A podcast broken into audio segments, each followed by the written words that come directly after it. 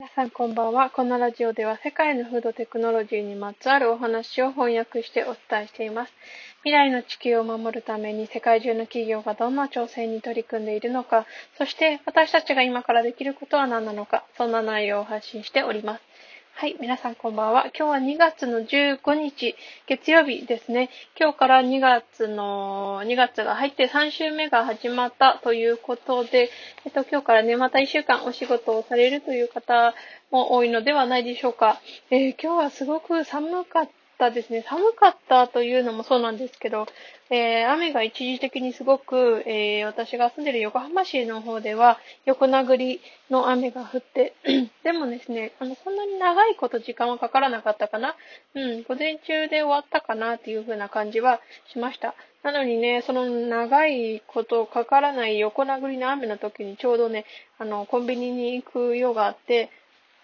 まあもうちょっと時間を空けていけばよかったんですけど、なんか今行くしかないとかなぜか思い立ってですね、行って、それで靴がもうびちょびちょになるっていう大惨事を経験して家に帰ってきました。でもね、なかなか、あのー、そうですね、あのー、大変だったこともあったのでね、もうちょっと時間を置けば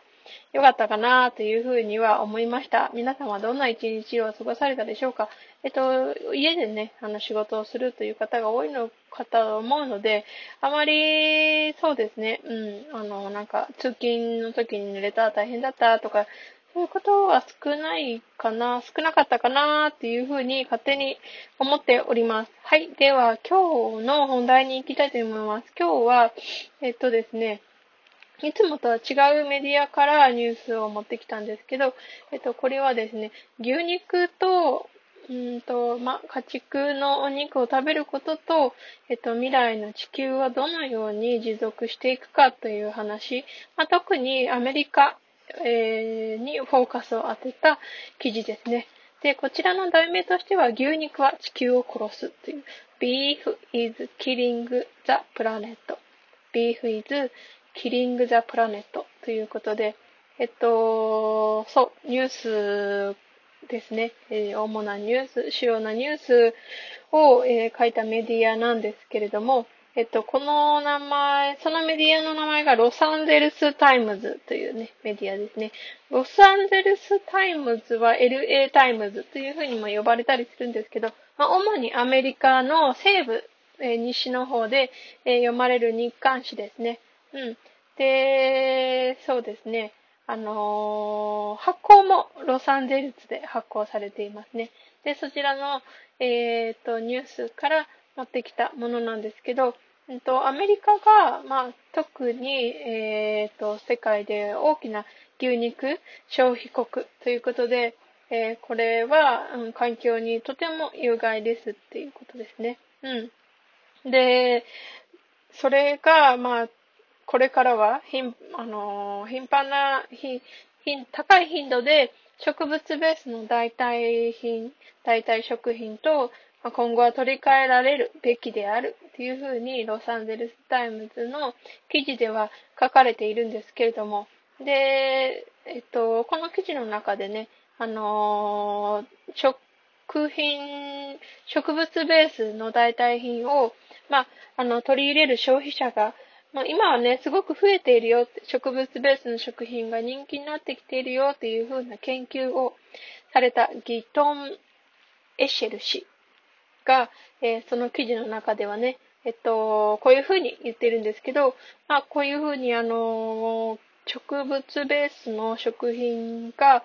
の需要が高まる、つまり人気が高まっているというのはですね、うんと、環境への関心が消費者の人たちが高まっているのと、まあ、一致している。まあ、つまり、環境への関心が高まると同時に、植物ベースの食品への需要も高まっている。同じように比例しているよっていうふうに彼は言っているんですね。で、さらに、環境を保護するために、えっと、食事の中に、まあ、変、あの、なんか、食事を変えようって環境を保護するために食事を変えようっていうふうに思うんであれば、と牛肉、家畜の、えー、牛を食べるということを、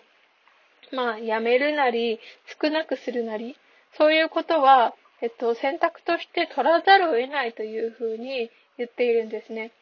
アメリカは牛肉の消費大国であるので、まあ、すぐに変わることはできないっていうふうには、この記事の中ではね、書いてあるんですけど、でも今私たち、特に、まあ、アメリカの人たちも、私たち日本の人たちも、えー、消費者が気候危機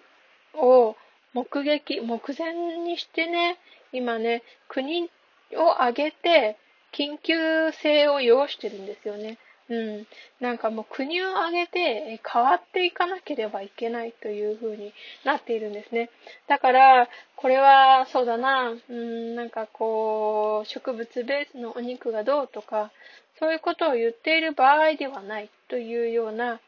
お話ですね。うん。だから、なんだろうな。で、この記事の中で、えっと、なんで消費者がこう植物ベースのお肉にそこまでポジティブに考えることができない人がいるかっていう話も書かれているんですけど、それはやっぱり経済的な観点からですよね。まあ、皆さんもスーパーとかに行って見てもらいたいなっていうふうに思うんですけど、あのー、えっと、大豆ベースのハンバーグとかが1個そうだな、300円とか400円くらいに対して、えっと、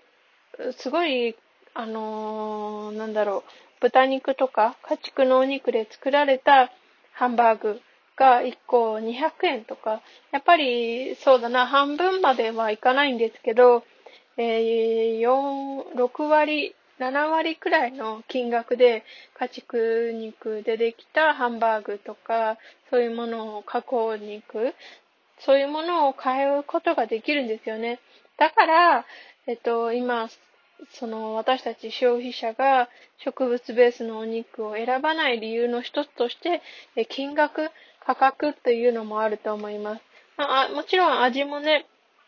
なんだろう、この血が滴るようなお肉、そういうものが好きな人にとっては物足りなさを感じるっていう可能性もあると思います。でも、うん、そうだな。なんかこう、この記事の中でやっぱり、うん、あの、家畜が、あの、気候変動に対する悪役じゃないっていうふうに、まあ別の研究からも、あの、出ているみたいで、やっぱりそういうふうなあの、考えを書く人がいると、うーん、なんだろう、家畜肉、まあ、食生活を変えたくないと思う人にとっては、ほらね、やっぱりね、っていうような話になると思うんですよね。うん、家畜は別に気候変動の悪役じゃないんでしょ？じゃあ大丈夫じゃんっていうふうに言って、まあ、食生活を変えないっていう選択になるとは思うんですけど、でもやっぱりまた他の研究ではね、ねなんかやっぱり家畜が年間の温室効果ガス排出量の主要な生産、主要な理由の一つであるっていうふうに圧倒的な証拠を残していたりもするんですね。だからまあ、うん、でもあの、事実、ファクト、ファクト、声裏が言いましてごめんなさい。ファクトとして、やっぱりこう、あの牛が排出するメタンガスが、えっと、地球温暖化に大きな影響を及ぼしているっていうのは事実としてありますので。だから、えっと、気候変動を考える上で、すぐにビーガンになる必要はないと思います。私みたいに、フレキシタリアンみたいな感じで、あとはベジタリアン、ペスカタリアンとか、いろんなね、あの、食生活の選択肢があります。だから週の半分はビーガン食にして、もう半分は今までと同じように家畜のお肉を食べたり、え卵やチーズ、牛乳を飲んだりするというような食生活でも全然、えっと、環境に、えっと、ポジティブな、プラスな影響を及ぼすことができると思います。だから、まあ、よく言われるんですけど、1ヶ月にね、1回ハンバーガーを食べる。そのハンバーガーを植物ベースの代替品に置き換えるだけで気候変動に有意義な貢献をすることができるというような研究結果も出ています。なので、うんと、そうですね。まあ、今回は、その、何、こう、事実として何か投資があったとかね、新しいテクノロジーが開発された、そういうお話ではなかったんですけれども、まあ、あの気候変動を考える上で家畜の牛を食べるということは、まあ、避けた方がいいよ、もうよりね、あの、持続可能な地球を維持していく上では必要な選択なんじゃないかな、というようなお話をさせていただきました。えっ、と、今日はね、そんな感じで環境を考える会ということで、まあ地震、天災がね、地震大国ではありますので、日本でもね。うん、そういう意味でも、うん、天災を頻繁に起こさないという意味でも、うん、なんかこう、私たちの食生活を変えていく必要があるのかなというふうに思いました。はい、今日も最後まで聞いてくださりありがとうございました。えっ、ー、と、明日は晴れるのかな？明日は晴れると思います。うん。明日もまた聞いていただけると嬉しいなと思います。ではまた明日お会いしましょう。